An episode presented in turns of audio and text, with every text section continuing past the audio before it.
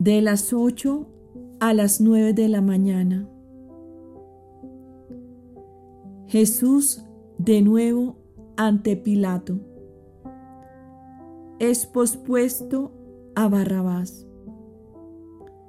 La flagelación de Jesús.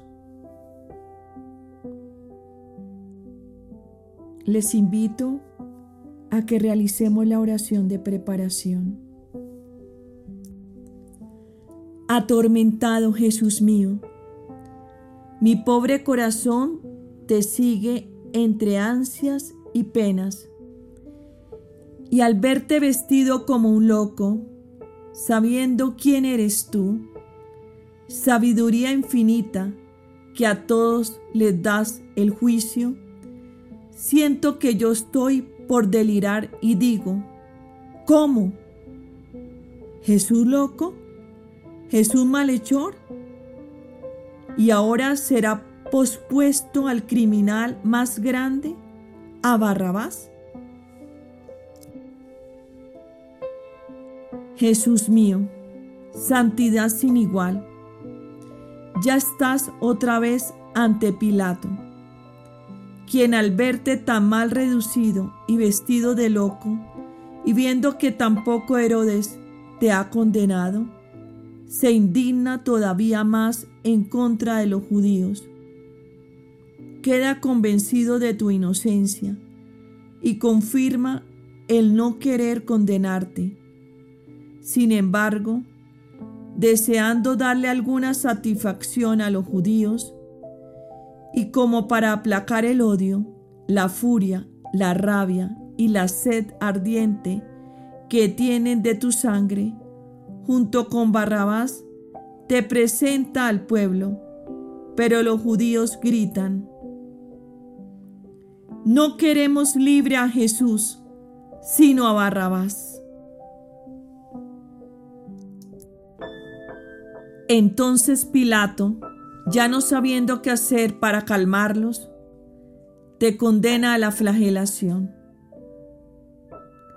Jesús mío, se me hace pedazos el corazón al ver que mientras los judíos se ocupan de ti para hacerte morir, tú concentrado en ti mismo, piensas en darles a todos la vida. Y poniendo atención, oigo que dices, Padre Santo, mira a tu Hijo vestido de loco. Esto te repara por la locura de tantas criaturas que han caído en el pecado. Esta vestidura blanca sea en tu presencia como la disculpa por tantas almas que se visten con la lúgubre vestidura de la culpa. Oh Padre mío, Mira su odio, la furia, la rabia que tienen contra de mí y que casi les hace perder la luz de la razón. Mira la sed que tienen de mi sangre. Por eso yo quiero reparar por todos los odios, las venganzas, las iras, los homicidios y pedir para todos la luz de la razón. Padre mío, mírame de nuevo. ¿Puede haber insulto mayor? Me han pospuesto al criminal más grande. Quiero por eso repararte por todas las posposiciones que se hacen. Ah, todo el mundo está lleno de posposiciones. Hay quienes nos posponen a un vil interés, otro al honor, otros a la vanidad, a los placeres, a los apegos, a las dignidades, a comilonas y embriagueces y hasta el mismo pecado. Y por unanimidad todas las criaturas nos posponen hasta por cualquier tontería. Y yo estoy dispuesto a aceptar ser pospuesto a Barrabás para reparar por las posposiciones que hacen las criaturas.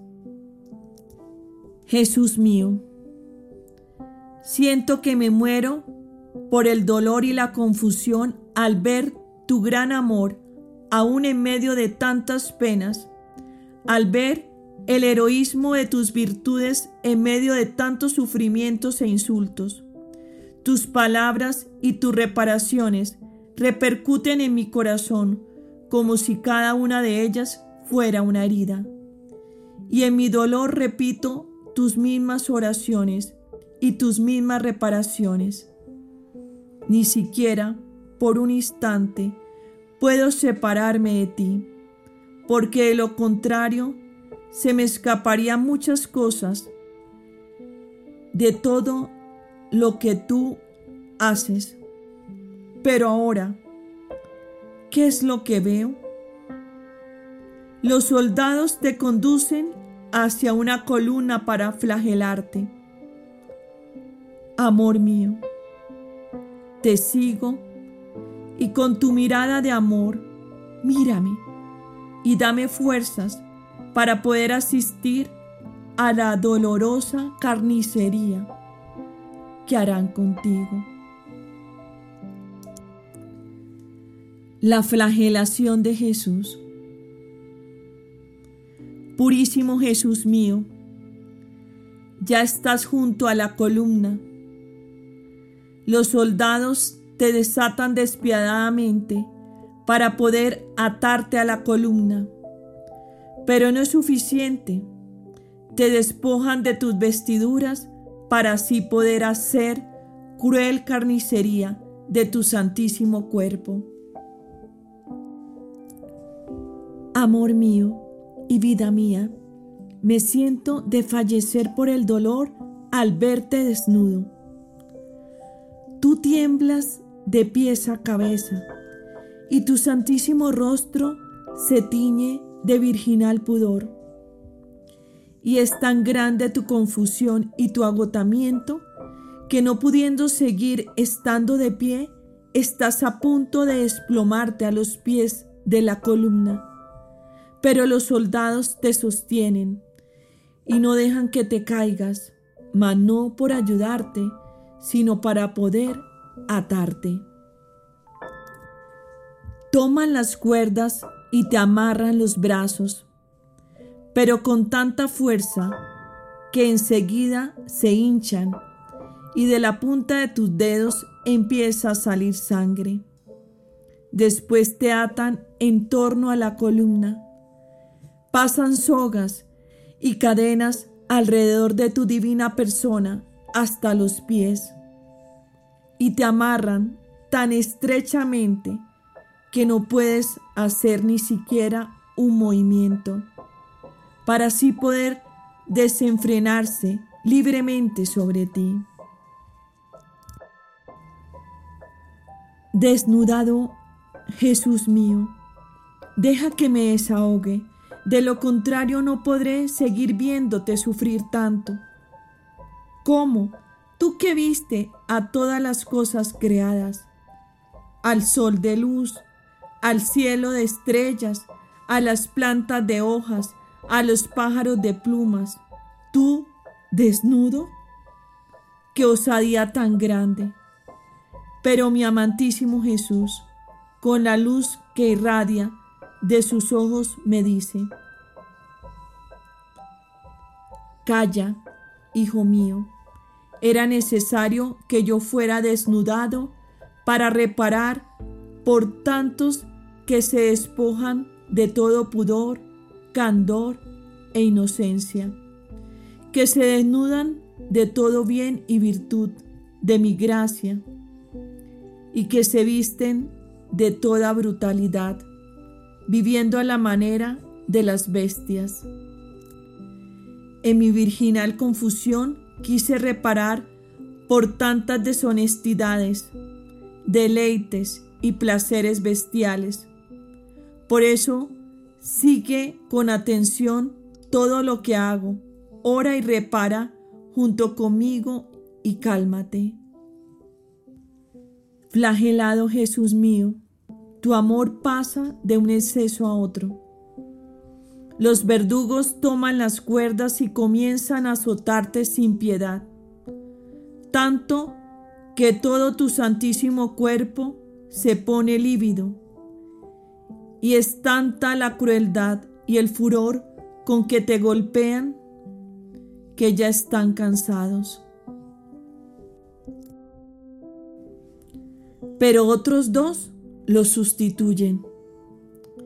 Agarran unas varas espinosas y te azotan tanto que de inmediato empieza a salir sangre a torrentes de tu santísimo cuerpo y lo siguen golpeando por todos lados, abriendo surcos y convirtiéndolo totalmente en una llaga.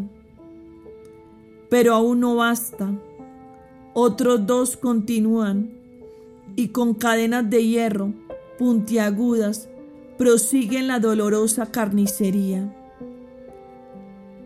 Bajo los primeros golpes, esas carnes golpeadas y llagadas se abren y se desgarran aún más y a pedazos van cayendo por tierra. Los huesos quedan al descubierto y tu sangre diluvia y forma un lago alrededor de la columna.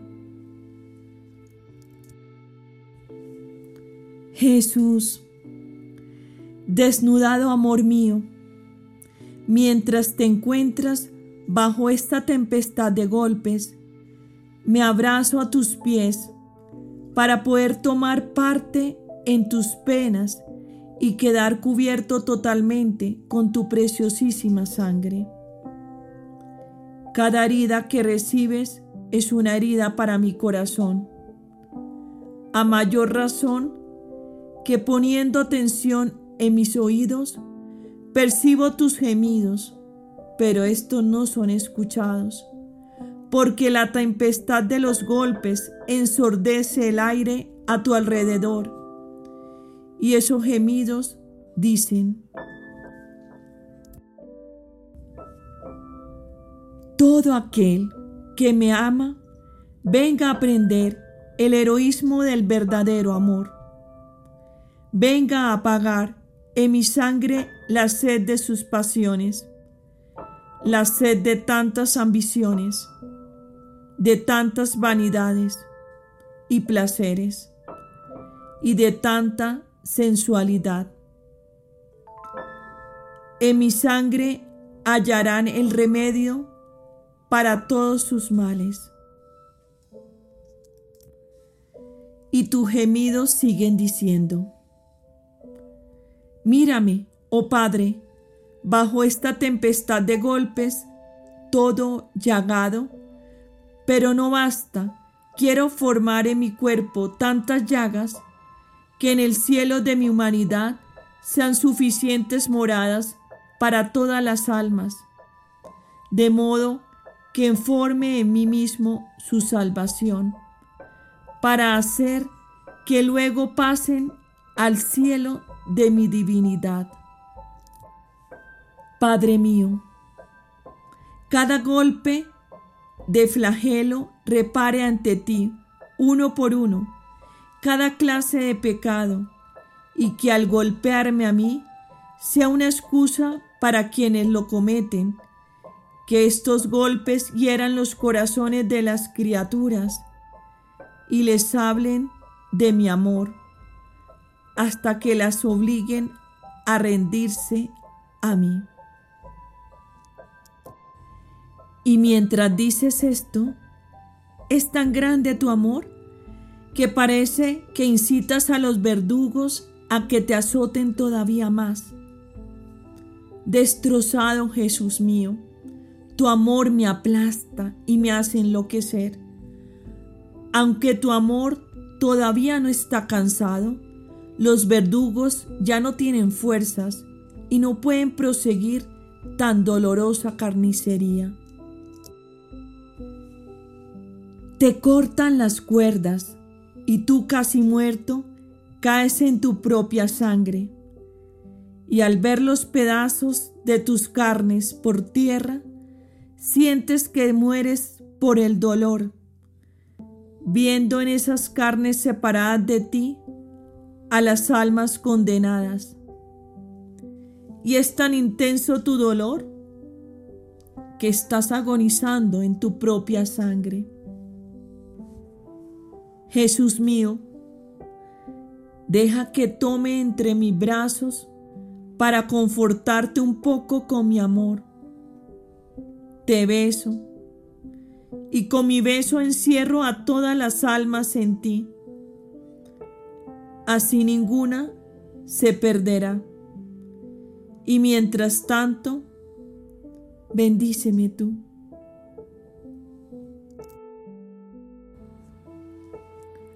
Reflexiones y prácticas. Jesús es despojado de sus vestiduras y flagelado cruelmente. ¿Y nosotros? ¿Nos hemos despojado ya de todo? Jesús está atado a la columna y nosotros dejamos que el amor nos ate. Jesús está atado a la columna mientras que nosotros, con nuestros pecados y apegos, muchas veces a las cosas más indiferentes o hasta buenas en sí mismas, agregamos más cuerdas, no estando satisfechos con las que los judíos lo han atado. Jesús, en tanto, con su mirada piadosa, nos llama para que lo desatemos ¿No vemos también en su mirada como un reproche hacia nosotros, habiendo contribuido también nosotros a atarlo? Para poder darle alivio a Jesús, debemos quitarnos primero de encima las cadenas que nos atan, para así poderle quitar sus cadenas a las demás criaturas. Estas pequeñas cadenas nuestras muchas veces no son más que pequeños apegos a nuestra voluntad, a nuestro amor propio un poco resentido y a nuestras pequeñas vanidades, las cuales, entretejiéndose una con otras, atan dolorosamente a Jesús. Algunas veces Jesús, colmado de amor por nuestra pobre alma, quiere Él mismo quitarnos estas cadenas para que no lo volvamos a atar. Ah, y cuando nos lamentamos porque no queremos que Jesús nos ate, lo obligamos, casi contristado, a retirarse de nosotros. Jesús despedazado, mientras está sufriendo, repara todos los pecados contra la modestia y nosotros somos puros de mente en nuestras miradas, palabras y afectos, de modo que no le damos más golpes a su inocente cuerpo.